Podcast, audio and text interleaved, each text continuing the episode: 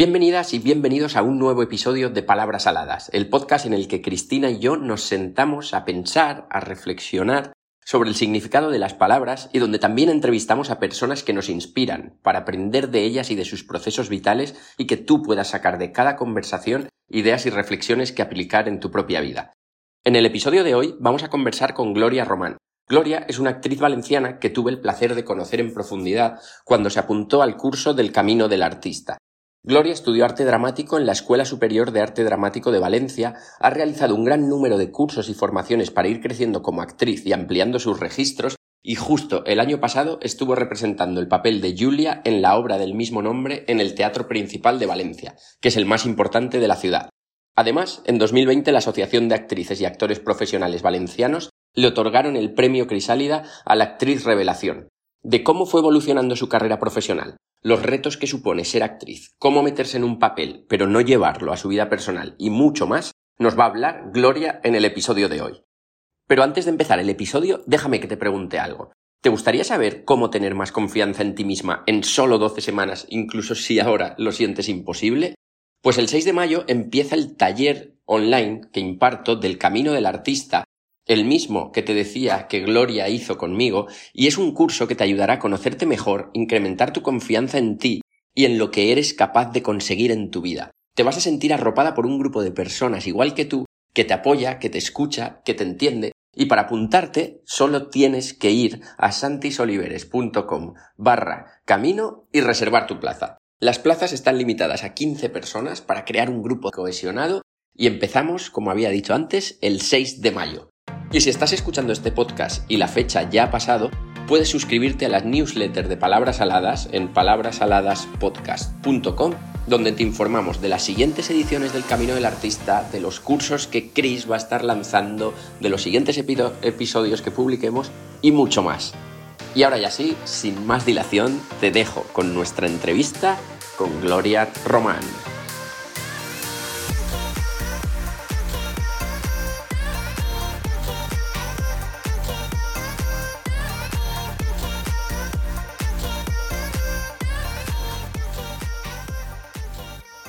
No sé, porque la verdad es que lo desconozco, ¿eh? no tengo ni idea de qué porcentaje de gente que estudia arte dramático acaba trabajando como actor o actriz, no ya en películas o en series o en cosas así como más famosas, sino pues, a nivel teatro, cualquier manera, vamos, que, que sirva para comer, pero no sé si en el momento en el que estabas estudiando arte dramático tú te planteabas, aunque todo fuese fluyendo visto ahora hacia atrás, si te planteabas de esto voy a poder vivir o simplemente disfrutabas porque te gustaba, porque habías estado rodeada de eso, de actores, de actrices y sentías como que pertenecías a ese mundo y decías, bueno, yo fluyo y ya está. O te hacías esa pregunta de ¿dónde me va a llevar esto? ¿Me voy a poder ganar la vida con esto? ¿Tiene salida esto? Esta pregunta es que me la hago todos los días de mi vida. Aún, Aún todavía, todos los días. es el otro día hablaba volviendo de un bolo con unas compañeras, madre mía, somos funambulistas, em, nos va el riesgo mogollón porque mm, seguridad ninguna. Eh, siempre pienso si voy a poder comer, siempre pienso... Es una confianza en el futuro que no sé de dónde viene. Si lo racionalizo, no, no, no, no me puedo amarrar a nada, no me puedo... Desconfío y lloro. Pero... pero es, es es, total confianza en no sé qué, en, la, en, una, en una fuerza interior que te dice que, que si te hace feliz merece la pena. No sé decirte mm, el qué, es una confianza en cuando algo te dice sí por dentro, mm, sí en la mente, sí en el corazón y sí en el cuerpo. Eh, y dices, pues sí, tengo que hacer esto y, es mucho lo que hablábamos en el camino, salta y la red aparecerá. Yo me, siento así cada día de mi vida, totalmente. También me digo, en cualquier momento, si la situación es límite, pues podrás cambiar de situación, no sé cómo. Ya se vería, ya se tomarían decisiones al respecto. Pero esa pregunta me la hago todos los días de mi vida, cuando estudiaba y cuando trabajo y cuando me levanto y cuando me acuesto. Y suerte el día que no me la hago. Pero también si echas la vista para atrás, cada vez que tienes eventos que confirman eso, empiezan a salir papeles, o sea, saliste de, estudiar arte dramático y empezaste a trabajar ahí y luego has ido creciendo en papeles.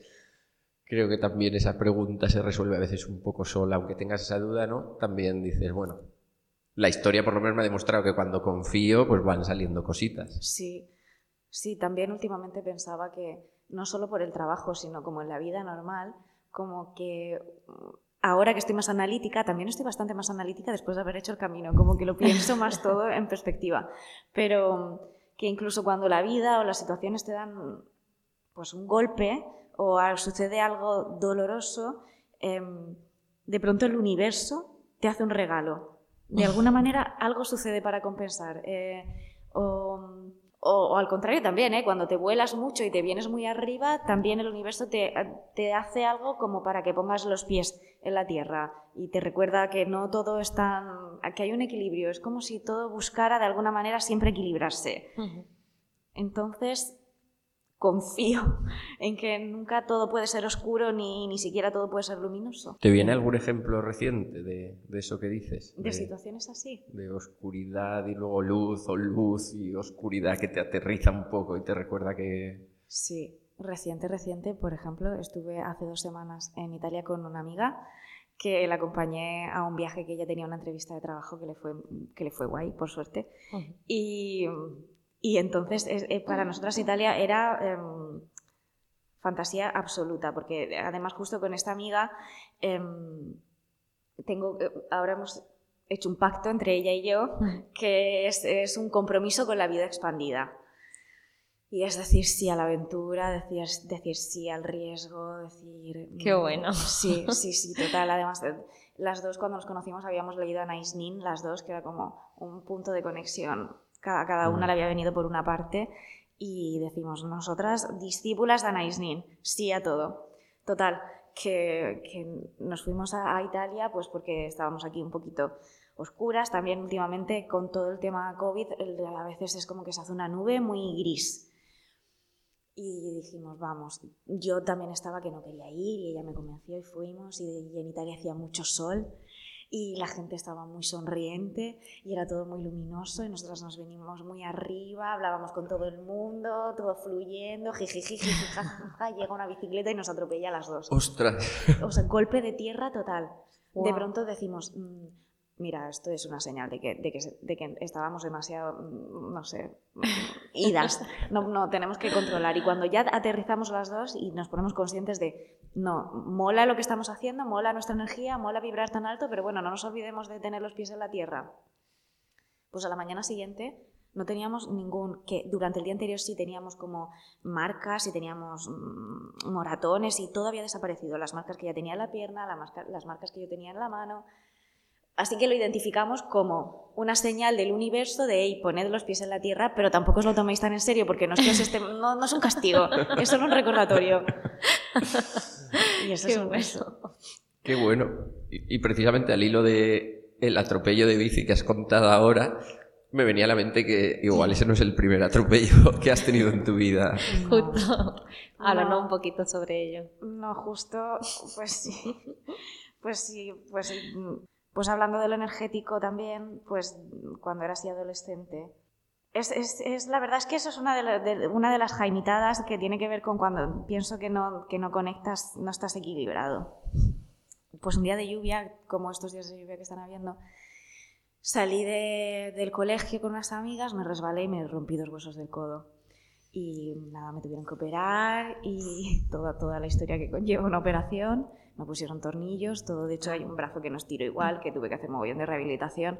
Y, y el primer día que volví al colegio, en la puerta misma del colegio, me atropelló un autobús. Y uno, otro autobús que venía en dirección contraria del autobús del que yo me bajaba.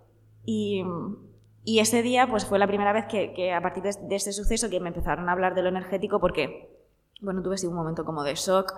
Eh, me quedé ahí en, en, en una habitación del colegio hasta que vino mi madre a recogerme. Yo no, no, me salía a hablar, ni estaba muy comunicativa, ni podía explicar bien qué había pasado. Mi madre me recogió y la, la visualizo además total porque mi madre se pone muy seria, eh, abriéndose la verja del colegio y ella me dijo como, desde luego hija, que tienes un ángel que te está cuidando porque ah, que, has, sobrevivido a esto. Y luego mi tía Mónica, que, que os he hablado de ella, que es así también como, como la más mística de mis tías, pues tenía una amiga que miraba todo el tema del mal de ojo y me miró el mal de ojo y me dijo, pues tienes mogollón de mal de ojo y de energía acumulada. Y esa fue la primera vez que me hablaron de eso. De energía. Y luego, eh, hace unos meses me pasó que la siguiente vez que me hablaron de esto, que pues una noche muy especial, que me habían pasado cosas bonitas, em, cenando con unos amigos, se acercó una mujer en la calle y, y también me dijo que me, que me, que me vamos, me, me, mandó malos deseos y yo me puse toda apurada, madre mía, otra vez estos malos deseos que hago yo con esta energía, socorro. Y fui ante Basins a hablar con Azahara, que es como cada vez que tengo situación de socorro, digo, Azahara, ¿qué hago? ¿qué hago con esto?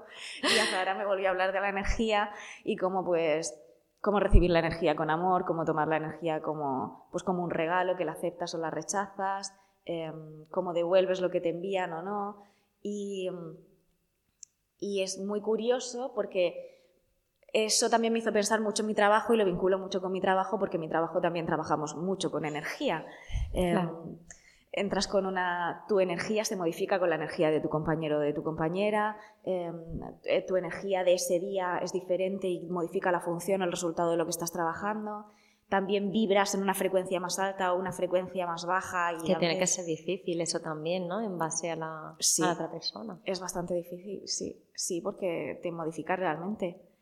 Y, y, y, y sí, y y ahora eso lo, tiene una parte mística, pero también me parece que tiene una parte bastante física y bastante aplicable a lo que somos. O también con, yo qué sé, tomas energías prestadas. Eh, me parece que tiene mucho que ver con mi trabajo y me parece muy saludable haber empezado a observarlo también, aunque sea medio intangible, no sé. ¿Qué, qué ha significado para ti el, el poder descubrir esa parte, el, el tema de la energía, la espiritualidad?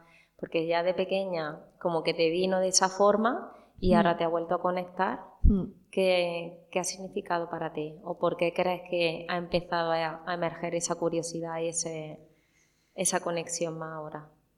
Creo que es una cosa que está intrínseca en mí también, pues por, pues por lo que os decía de pues, eh, mis tías, mi abuela, haberla escuchado cosas que habla, como que ha habido algo ahí, pero Actualmente que la observo más también es una cosa que me pone en conflicto porque mm, últimamente muchas veces me pasa que de forma halagadora a lo mejor alguien me dice, ay, eres súper luminosa, eres una persona que eres luz, eh, siempre como piropo, ¿eh? además, o eres una persona mágica, o eres una ninfa, o eres un hada, y, y, esto me, a mí me hace sentir como que se pierde una parte de mi totalidad, como que... Em, que yo manifieste lo espiritual en mí o, esta, o este interés por los sucesos de la naturaleza o por la naturaleza en sí misma o por, sí, por lo místico o por lo que no podemos, crea, que la,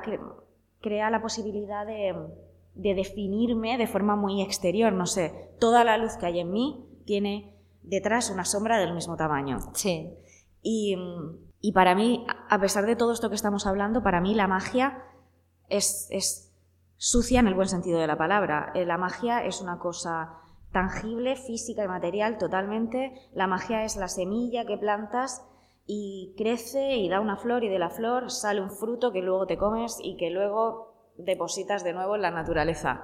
Eh, la magia es la conexión energética entre dos personas. La magia es Em, saberte en el lugar y en el momento preciso por algo, eh, sentir la piel de otra persona y que se te erice el vello, no sé, compartir este tiempo y espacio en la historia del hombre con vosotros dos, que hemos coincidido nosotros tres en este momento de la historia del hombre. No sabemos si ha sucedido antes o no, si volverá a suceder. Eso es magia, es bastante. Entonces, mi parte espiritual creo que en realidad está bastante conectada con mi parte física. ¿Y por qué te confronta que te digan eso? Porque igual sientes, bueno, es que hay mucho más que no ves y te estás quedando con eso o por Sí, y porque me gustaría pensar que me gusta pensar que si yo no puedo definirme, que, que también antes de empezar a hablar en la entrevista digo, si es que me, que me vais a preguntar si yo no sé quién soy, si yo no puedo definirme, ¿cómo, ¿cómo podría definirme? ¿Cómo pueden definirme los otros? Además, para mí, muchas veces pienso que soy la que soy también por el contexto y por las personas con las que me relaciono, pero que puedo ser algo completamente diferente. Antes os hablaba de Roma, pues yo justo puedo estar en una Roma súper hedonista y admirando la belleza, pero también me veo perfectamente en medio de la montaña, en una cabaña, eh, recogiendo hierbas medicinales y restregándome en el suelo con los gatos, me veo absolutamente. Entonces, que creo que eso es también lo que me interesa de mi trabajo, todas las posibilidades que puede haber de mí misma. Exacto, no me gusta nada sentirme limitada, no me gusta y además que me quiero dar la oportunidad de ser todo, de, o de no ser nada, o de cambiar absolutamente, o de que todo lo que estoy diciendo hoy en este podcast mañana no sea y, esté bien. y esté bien, y haberme equivocado en todo.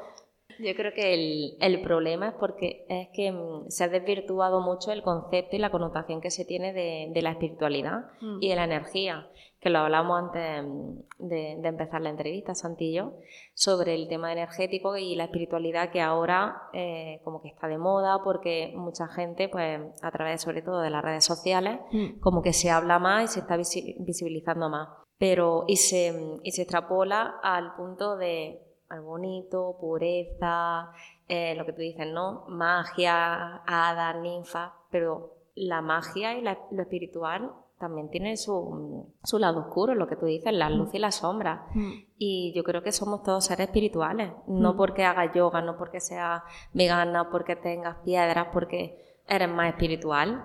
La espiritualidad al final es la toma de conciencia y seguramente que la gente que te vea y que te transmita eso, eh, que dulce eres o eres luz, es porque son capaces de ver la esencia no, ya no solamente la parte espiritual, ¿no? sino lo que tú le transmites, independientemente que tú tengas tu luz y tu sombra. Sí, sí, pero es verdad que, ahora es verdad que es, que es una moda y que hay una tendencia, no sé, para mí a la idealización o a... Hmm.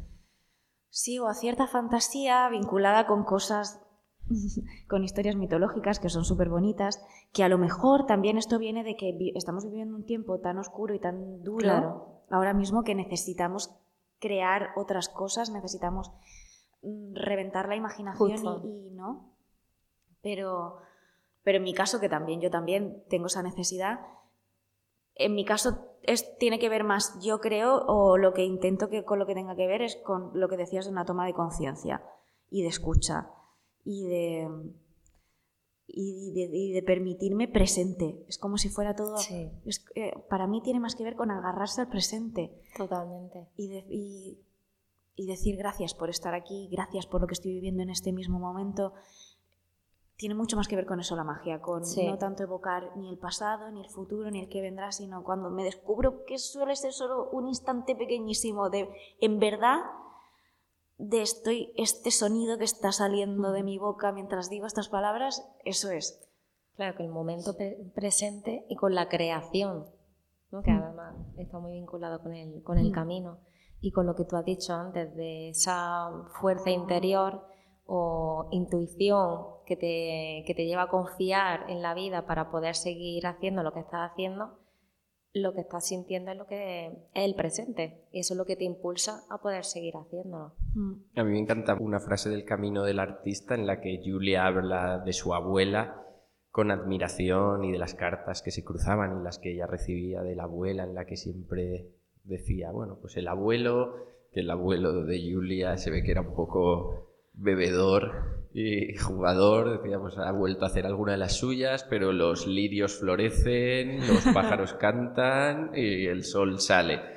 Y Julia reflexionaba y decía, claro, es que la capacidad de, de, ser feliz reside en el momento presente y reside en la, capacidad, en la capacidad de prestar atención, de ver todo lo que está sucediendo y no embelesarte con los pensamientos. Mm. Me gusta mucho, además hace poquito la he repetido otra vez, recordándomela yo creo también a mí, mm. Por, porque es lo que se dice, en el momento presente no hay, no hay problemas, no hay ansiedad por lo que vas a hacer, no hay, yo que sé, arrepentimiento por lo que has hecho, o sea, simplemente es. Que claro, si, si nos damos cuenta, el presente es lo que sentimos, no podemos sentir lo, el pasado, el futuro. El tacto, por ejemplo, ¿no? en el cuerpo, eso es, lo, es el presente, lo, lo, lo que nos, lo que nos trae aquí. De hecho, el pensar en algo futuro hace que empezamos a sentir, y pensar en algo pasado también. Entonces, el darnos cuenta de lo que estamos sintiendo para, para poder enraizarnos aquí. Sí, también ahora como con todo el uso de las tecnologías, para mí eh, hemos perdido el vínculo bastante también con el presente. Es como, no sé, incluso por lo del tacto, hablar con una persona y mirar a una persona a los ojos y lo que sientes que no, que no puedes racionalizar con respecto a lo que esa persona te está enviando es imposible a través del móvil.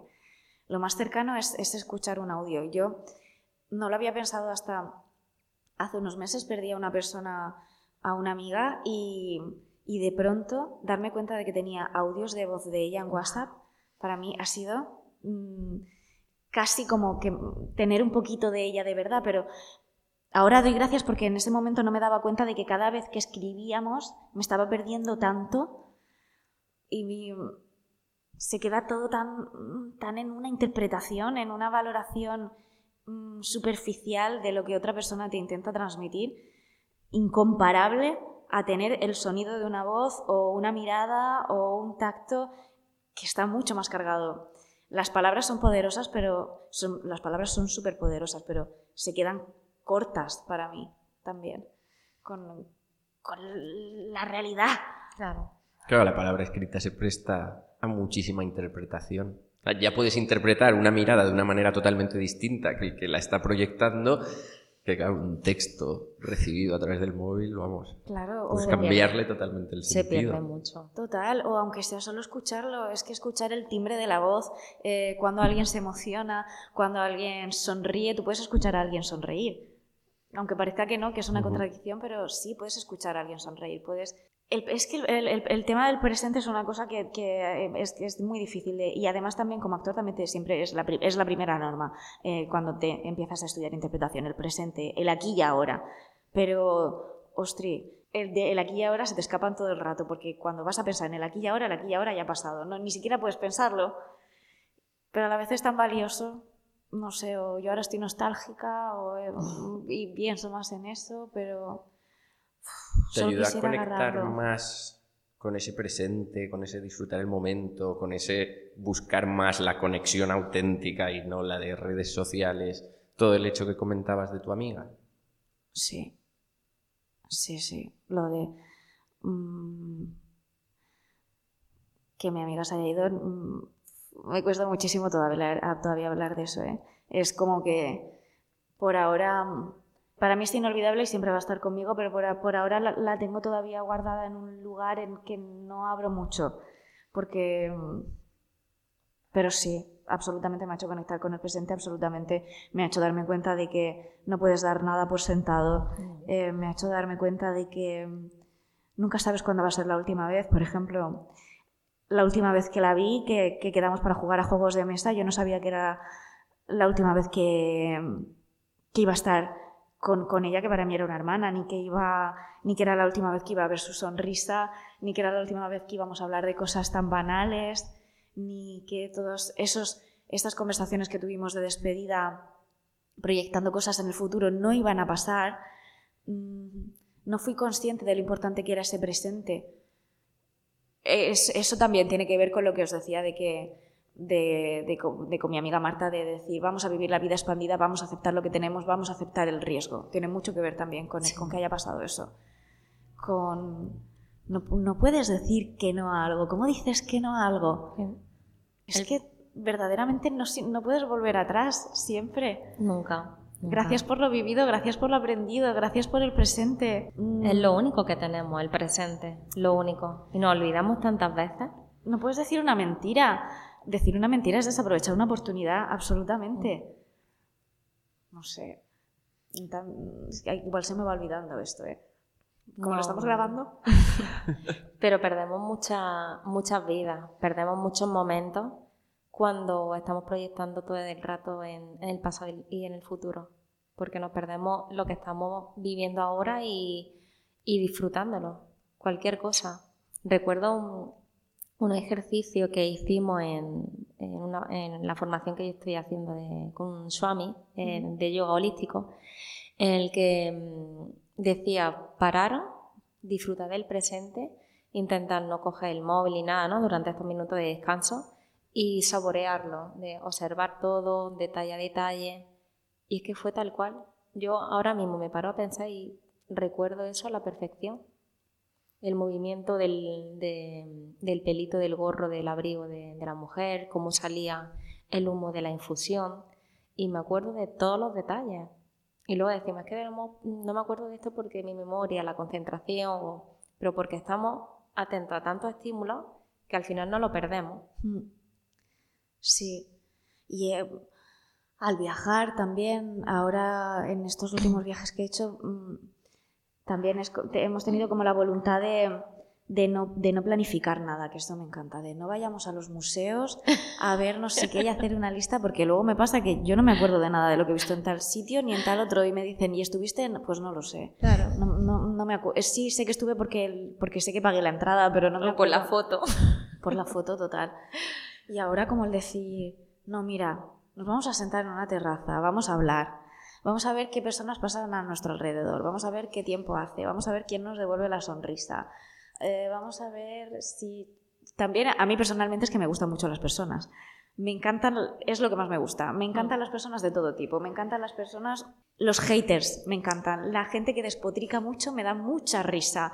La gente que se ríe mucho también. Entonces, eh, disfruto conociendo personas nuevas, disfruto hablando con desconocidos mucho, disfruto hablando con gente por la calle mucho. Mm. Me da, me da risa eh, como lo diferentes que podemos ser. Cuanto menos te parezcas a mí, más me gustas. A lo mejor si un día estoy muy cansada, no tanto, pero, pero por lo general sí. Y, y, eso también es como una cosa que ahora me gusta de, de viajar. De este mismo viaje, es que es el que tengo más reciente, el de, el de Roma. Había un, Estuvimos en, en una plaza y había un, un, señor, de pronto y lo veo que está allí cogiendo agua de una fuente y venga a tirar agua sobre el suelo y venga a tirar como que digo, uy, ¿qué le pasa a este hombre? Y a lo mejor en otra situación pues no le haces caso porque es de noche, porque dices, uy, puede ser peligroso, pues mira, lo ignoro. Pero me acerqué y le digo, ay, ¿qué está haciendo usted? Y era un profesor de historia que le estaba contando a un amigo, iban un poco bebidos, y, pero bueno, que lo era como muy interesante. Em, que le estaba contando un amigo que esa piedra la habían traído desde Grecia y que cuando le tirabas agua encima era el único momento en el que verdaderamente podías ver el color original de la piedra, ¿no? Qué bueno. Y estaba ahí como en medio de una plaza de Roma súper significativa, solo un pedacito de piedra, que si no te paras a hablar con... Eh, si no le preguntas y, y rompes la barrera de lo desconocido, incluso lingüística, porque no hablábamos el mismo idioma, Totalmente. no lo puedes saber. Qué bueno. Qué guay, me recordaba mucho esa parte que decías de sentarte en una terraza a observar a mis últimos días en Siena, cuando estuve allí estudiando, que, que, hicimos eso, sentarnos en nuestro bar favorito en la terraza, pasaba muchísima gente y simplemente estar ahí viéndolos y, y, luego especulando también y a dónde irá este señor súper trajeado con prisa, a dónde van estos mm. estudiantes o, o, gente que se paraba porque nos conocía y hablaba contigo y estabas totalmente en el presente en ese momento y no había ni tristeza porque se estaba a punto de acabar todo ese año maravilloso, no había ni preocupación por qué pasará el año siguiente, era simplemente estamos mm. aquí y ahora disfrutando de todo lo que pasa, interactuando, especulando, riéndonos. Sí, absolutamente. También pienso, a veces me planteo como que estamos muy preocupados, que es normal y que es necesario, con las cosas que pasan muy lejos de aquí, como pues, ahora tenemos una guerra. esto es súper importante y, y, creo que no podemos mantenernos al margen, pero también creo que a veces nos preocupamos por cosas tan grandes que no nos damos cuenta de las cositas pequeñas que pasan en el entorno. Sí. Eh, mi madre me hablaba que trabaja en una oficina, como también el otro día en el último turno de trabajo, pues un hombre se quedó y se sentó a hablar con ella y le contó pues que, pues que su nieto se había suicidado, que no sabía cómo ayudar a su hija, que mi madre decía, claro, me di cuenta de que este hombre necesitaba mucho hablar, alguien que le escuchara, que no se podía ver, no había nadie que hubiera querido sentarse a charlar con él de verdad como, como, se hacía antes en las escaleras de la finca, que todos tus vecinos charlaban contigo, o te sentabas en el bar y charlabas con alguien, o de verdad sentías el apoyo de los otros aunque fueran desconocidos. Justo no sé por qué me estaba acordando ahora de un, taller súper interesante que hice este verano en Barcelona, de que, bueno, quizá también tiene que ver con, con, porque hemos estado hablando de teatro y de creación de personaje al principio del podcast, pero no se me ha ocurrido también hablar como de que hay otros tipos de teatro que también tienen otras, otras maneras de sanar o no con la voluntad de sanar, pero de implicarte con la sociedad o de no hacerlo. O a veces es, bueno, como que hay muchas, hay muchas maneras de, de diversificar esta profesión. Y justo hice un taller de teatro documental con, con Mohamed El Khatib, ojalá que lo haya pronunciado bien, en la sala de y, y que, y que me, me, pareció súper interesante, que no tenía nada que ver con interpretación, pero, pero a mí, mm, como a mí lo personal me sirve mucho para la interpretación, sí que, me, sí que siento que me, que me enriqueció muchísimo, que consistía en que tenías que salir eh, a la calle por Barcelona y ese día que salías tenías que conseguir eh, conectar de verdad con una persona, tanto que, de, que esa persona decidiera volver dos días más tarde a la misma sala a hacer como una representación contigo. O, Qué guay. Como, como, hacer una obra sobre esa persona que habías conocido. Uh -huh. Y entonces salimos todos y era súper difícil conectar de verdad con Iba alguien. a decir, suena un súper reto. Súper difícil porque ya no estábamos acostumbrados a Claro. que nos hablen desconocidos. Hay De hecho, la menos- gente como que se echa para atrás de... Eh, ¿Qué, qué quiere esta Sí, sí, No me persona? hables, no te acerques a mí, ¿qué quieres de mí? Porque Claro. además con mascarilla. Y sobre todo ahora, claro, exacto. Porque que, que- que es como que parece que quieres algo malo de alguien, ¿no? No que quieras charlar. Y además de, en este caso sí que queríamos algo también porque era de, es- necesito que me acompañes Claro. y tengo que ser lo suficientemente honesto para que necesito que, que hoy charlemos y de verdad debes de sentirte interesado por mí y yo debo de sentirme interesada por ti. O sea, no puede ser una ficción, si no, no tiene, no tiene interés ha de ser, debía de producirse un vínculo real y, sí- y, es- y eso me parecía como muy difícil. Y, y yo conocí a, a una, a una señora mayor colombiana mm, que, que es como que de, que de primeras parecería que no teníamos nada que ver, pero nos pasamos muchísimas horas charlando, no sé.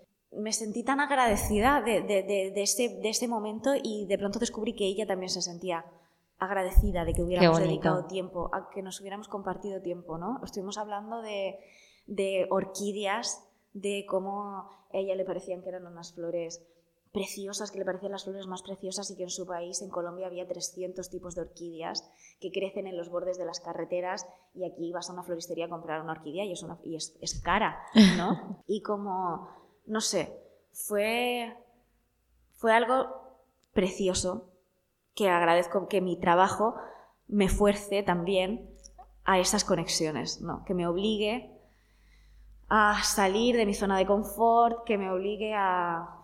que también es triste, que, que tenga que verme obligada por mi trabajo, triste y alegre, pero que si Pero pudiéramos hacerlo de forma- forma natural, Pero no nos enseñan a hacer eso. Entonces, si a través del trabajo, da igual que el, el cómo, sino, o, a- o el cómo lo estás haciendo, ¿no? Sino lo estás haciendo y a ti te estás permitiendo. Sí, es también una gran pregunta ¿eh? De los actores, de ¿para qué haces esto? Pues lo haces, lo haces solo por vanidad, o lo haces por los demás, o lo haces porque te produce, yo qué sé, pero es que no, yo no lo sé racionalizar, 100%. Pero bueno, que es especial, yo creo que lo es. Es, es también chamánico para mí. Me genera mucha curiosidad cómo fue la aproximación a esa señora abuela colombiana. Ay, pues mira, a ella fue porque llevaba una pamela muy grande con un lazo rojo y yo le dije, además, no me iba a detener con ella porque la vi así como que era, me, parecía muy frágil, como que a lo mejor iba así como con un andador y me daba cosa que no, como ya yo llevaba rato caminando, que a lo mejor no era una persona que estuviera dispuesta a acompañarme todo el camino y luego ir a la sala, pero sí que cuando me crucé con ella como le dije, uy, pero qué lazo lleva, y como que le dio risa porque se reía como muy grande, muy, muy, se reía muy bonita, y como que me dijo, ay, pues muchas gracias, pues es que hoy me he puesto guapa porque me apetecía y me seguí, la seguí observando, y de pronto llevaba también un vestido blanco, como que se había puesto mm, guapa para salir a la calle porque sí. Qué linda. Para, para la luz del día. Y, empezó, y así fue como empezamos a hablar y además como que ella también empezó a decirme a mí, tú también vas muy guapa y tú te has puesto no sé qué, no sé cuántas. Y, y no sé, nos dio risa. Y, y además ella era, era morenita y empezó a decirme, mira, somos la negra y la blanca, piqui, piqui, piqui, piqui, piqui, piqui. Cuando se iba a dar cuenta, Y ya un sí. montón de rato hablando. Pues fue bastante así. Qué, Qué bueno. guay. Me encantan esas conexiones. Me, que me ha conectado ahora eso con, con una experiencia que, que yo viví en- cuando vivía en Boston y me fui un fin de semana a Nueva York que conocí a un, a un chico que, que tenía un, un casting y estábamos los dos en un museo esperando a que abriese y como tardaba una hora, quedaba una hora para que abriese, me dijo, mira, me acompaña a hacer un casting que tengo ahora y luego desayunamos y venimos al, al museo. Y al final hicimos eso, pasamos la mañana juntos, luego ya él se fue. Hicimos súper buena conexión y ya antes de irme, de volver yo a Boston, volvimos a, a encontrarnos. Es que darse la oportunidad, darse la oportunidad, asumir el riesgo, wow, No pierdan nada, no pierdan nada. Es muy precioso. Sí, Que vivimos tan conectados, porque hoy en día las posibilidades de conexión son tan enormes, pero provocan tanta desconexión Mm. que es una paradoja increíble. por miedo, al Decir, final... joder, tienes Mm. el mundo a, vamos, un teclado de tu dispositivo de distancia, pero sin embargo eso hace que se pongan más barreras y que no se generen esos Sí. momentos. Es súper extraño. Sí. Ay, es que también con el COVID y las mascarillas, pero Tampoco ayuda. no, no ayuda, pero no sé, yo por ejemplo ahora me estaba acordando también de una mujer que sentarte a hablar en el autobús y hablar con quien tienes al lado. También, es que me gusta, yo Me no sé, me encanta. encanta hablar con desconocidos. Y justo, justo antes de la pandemia también me senté al lado de, en un autobús. En ese momento estaba viviendo en, un pueblo a las afueras de Valencia, ahora ya estoy en Valencia, pero y me senté con una señora mayor. Y no sé cómo también empezamos a hablar y era... mm, Y no- empezó a contarme como que había tenido conflictos con los vecinos por algo, y eso no me acuerdo ya muy bien, pero era una pintora que había sido muy reconocida y que ahora vivía apartada en una casita en la montaña, sola con su perro, y, y me estuvo hablando pues de su marido, no sé, como que de pronto te das cuenta de que es alguien que tiene muchas cosas que contar. Me estuvo hablando mucho del amor, de pronto dándome lecciones que me, que me parecían de máxima sabiduría em, sobre el amor, sobre lo importante que es el amor, no solo el amor romántico, sino el amor El amor en sí. el amor por todo, ¿no? Y, y además fue una conversación tan, tan importante que ella misma me dijo, cuando vuelvas a casa apúntate todo esto que hemos hablado. ¿En serio? que no se te olvide. Sí, sí, sí, sí. Qué linda, por favor. Qué bueno. Si nunca sabes quién está a tu lado, que, que puede enseñarte. Todos, todos somos espejos, no sé. Sí.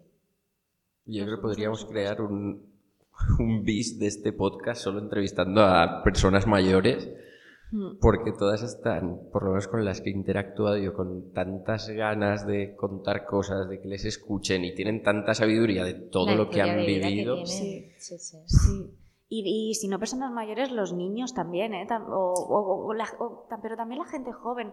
Yo a veces hablo, mi hermana tiene 18 años y me, y me da unas lecciones que yo me, me quedo alucinada de, de, de, de- de todo, de pues como del amor libre, por ejemplo, también me dice unas cosas que yo digo, ¿cómo es posible? ¿Cómo es posible? Y ella me dice, claro que sí, pues si eso está bien, pues si lo importante es lo importante es estar en paz, lo importante es que estés feliz. Yo me, me deja loca, me descoloca total. Es- nunca sabes qué, qué- qué le- gran lección te puede dar otra persona todo el tiempo. O qué gran bofetón. Total, pero, pero, sí, bien, sí. pero también un gran bofetón también a veces es bien recibido. Sí, sí, simplemente estás ahí dispuesto a escuchar. Mm. Pero también pasa mucho, yo creo ahora, ¿no?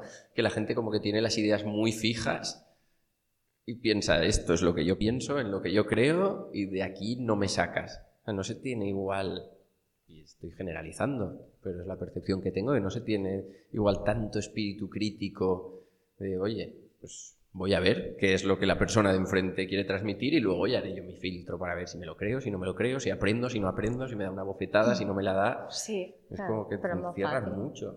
Es Y- más fácil. Es que de partida, ¿cómo podemos tener algo claro definitivamente para siempre? Por Sí. una forma de protegernos, porque si nos cuestionamos.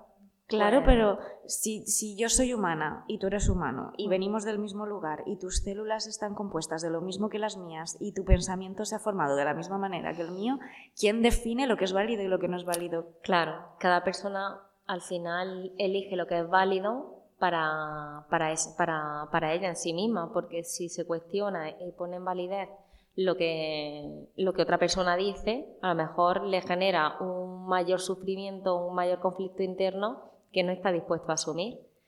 Entonces, claro, le conviene una forma que no es funcional, pero le protege adoptar esa forma de pensar. Claro, y tú dirías que deberíamos de atrevernos también. Claro, Total. Claro, aunque resulte mm, es como una zona de confort realmente. Aunque luego esa eh, comodidad es incómoda, pero es más fácil para mí seguir pensando que esto es de esta manera porque estoy acostumbrado a eso. Porque si me lo cuestiono y veo que hay más posibilidades, me genera mayor sufrimiento ¿no? o conflicto. Pienso que tenemos tabús con el sufrimiento, ¿eh? Cómo, cómo eliminar el sufrimiento, cómo, sí. cómo esforzarnos por estar bien a la fuerza. Decir siempre, siempre estoy bien, siempre, Sí. estoy, siempre tengo una sonrisa, todo va bien, ¿no? En vez de decir a veces, pues sí, Mm. pues estoy mal, no pasa nada. Y igual, de, igual que dentro de esta tristeza también puedo estar alegre. Mm, ¿Cómo puedo ser todas todos los, las, las aristas o, las posibilidades que hay en mí de emociones? Nada es blanco o negro, todos los grises. Exacto. Y Gloria, ya para terminar, porque a nosotros nos encantaría seguir aquí hablando, incluso hacer, hacer otro episodio contigo. Eh, y aprovechando que ha- has mencionado antes a tu hermana, el, ¿qué es lo más bonito que, que te ha pasado, que, que comentábamos fuera de, de la entrevista, Pues que está relacionado con, con ella? Sí, para mí lo más bonito fue el nacimiento de mi hermana, absolutamente. Porque, me- mm, bueno, mi hermana nació cuando yo tenía 12 años, me había pasado toda la vida pidiendo una compañera y, y recuerdo perfectamente la primera vez que la vi, la primera vez que vi sus, sus ojitos, em, sentí que la reconocía absolutamente. Todavía a día de hoy no puedo decir otro, otro momento tan hermoso como este. A lo mejor en- surgen otros, pero ese desde luego fue, fue muy significativo. Qué bonito y qué guay también, porque muchas veces yo creo que, que esas diferencias de edad entre hermanos a veces pueden suponer como una barrera para la conexión, porque claro, lo que comentabas del amor libre, son dos épocas distintas y dos Mm. percepciones distintas y a veces puede ser difícil conectar y es tan bonito que desde el nacimiento ya sintieses eso. Mm, Sí, eso es mi maestra, ¿eh? ¿Y dónde puede seguirte la gente que después de escuchar esta entrevista diga, guau, qué interesante es Gloria, quiero conocer, saber más de ella o quiero ir a verla alguna obra? ¿Dónde pueden enterarse de las obras? ¿Dónde pueden seguirte? Pues lo más fácil es seguirme en Instagram, que ahí subo casi todo lo de todo lo profesional y a veces cositas personales también, pero no tanto. Bueno, 50-50. Que mi Instagram es glo.roman. Muy fácil.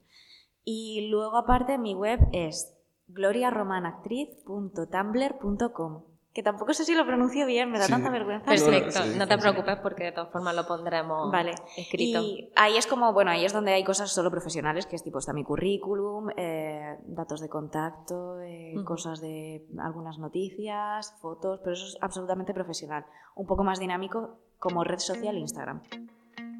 Vale. Y como siempre pondremos todos los enlaces en el episodio para que la gente te pueda localizar y pueda estar al tanto de tus andaduras o tus reflexiones sobre Vale. la vida. O si quiere ir a verte. Exacto. Ha sido un placer, como dice Chris, nos podríamos pasar horas, igual esto da pie a grabar una segunda parte. Sí, encantada, me lo he pasado genial. Muchísimas también, gracias por tu muchas tiempo, gracias. Gloria. A vosotros por confiar en mí.